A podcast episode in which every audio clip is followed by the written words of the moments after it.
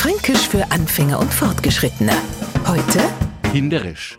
Was passiert am Franken, wenn's nach Hinderisch no haut? Das komplett aufgeht. Mittlerweile gibt's ja die tollsten Möglichkeiten, sich in der Stadt zu bewegen. Mit dem Auto, mit der Bahn, mit dem Bus. Oder aber man steigt auf so einen elektrischen Roller, der mittlerweile zu Tausenden umeinander stänge. Hab ich neulich auch mal probiert. Allen Mächt haben der einen Zorn drauf. Da musst du am Lenkerfall gescheit festhalten, damit's die nicht. Und jetzt kommt's hinderisch no haut. Mit hinderisch, weil mir Franken einfach rückwärts oder nach hinten um. Fränkisch für Anfänger und Fortgeschrittene. Morgen früh eine neue Folge. Und alle Folgen als Podcast auf podu.de.